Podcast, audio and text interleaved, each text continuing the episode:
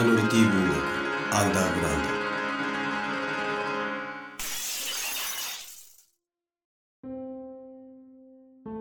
ド。俺もいらない人間なんだよ。と自分をいらない人間と思っている女を抱く。慰めでもないし同情でもない。海は青いというようにそれは大まかだが現実の海より誰もの中で真実なのだ。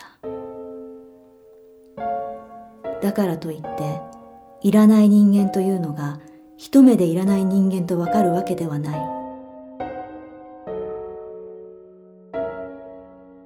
例えば彼女はとびっきりの美人ではないが美しいという範疇に十分入るだろう。しかし誰もがその美しさに気づかない。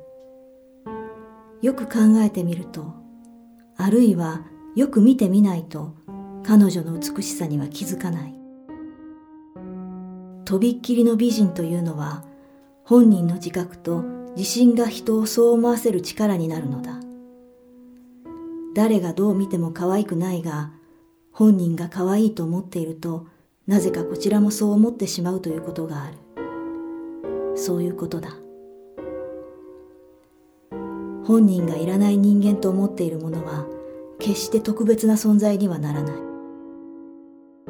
頭だっていい。仕事だって有能だ。他の誰より信頼されている。しかしとびっきりの美人と同じように本人の自覚と自信がない限りよくよく考えてみなければその能力に気づかない。どんなに困難な仕事をしても邪険にされることこそないがさして感謝されることもなく当然のこととして右から左へと受け流される。その度にああ私はあるいは俺はいらない人間なんだなと痛感する。それが辛くないわけではない。いらない人間にも当然感覚はある。万力で胸の奥を押しつぶされるように息苦しくなる。しかしそれは空は青いというように大まかだが現実の空よりも誰もの中で真実なのだ。彼女の乳房に手を伸ばす。彼女の乳房はとても綺麗だ。小ぶりだが形がよく張りもあり乳首も綺麗だ。正規だって気持ちいい。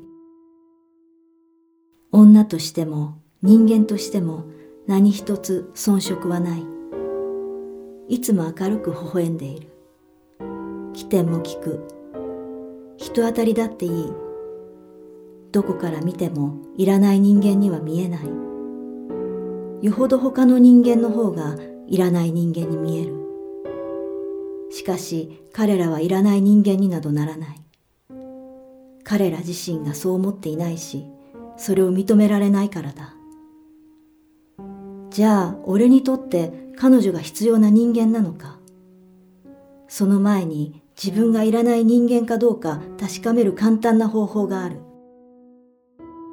自分が何か欲しいものがあるかどうかだ。それはどんな小さなものでも構わない。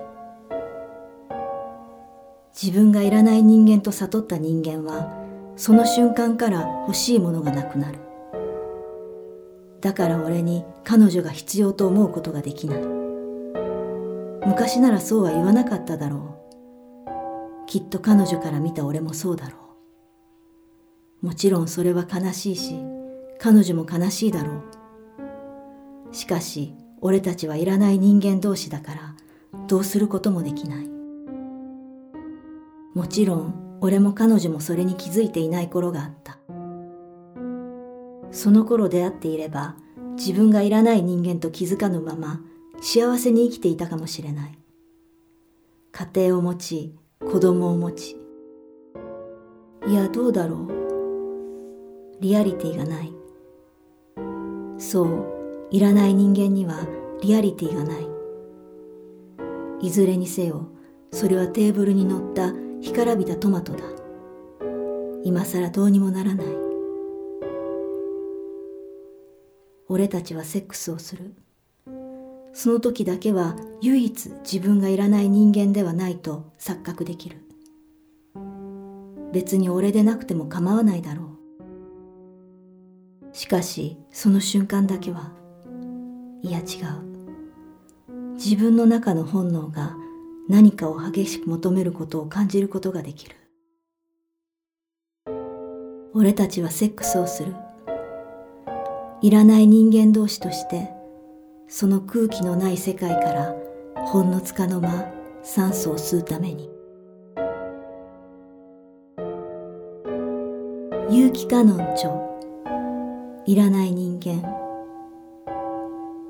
朗読ピアノ結城美も制作 B ファクトリー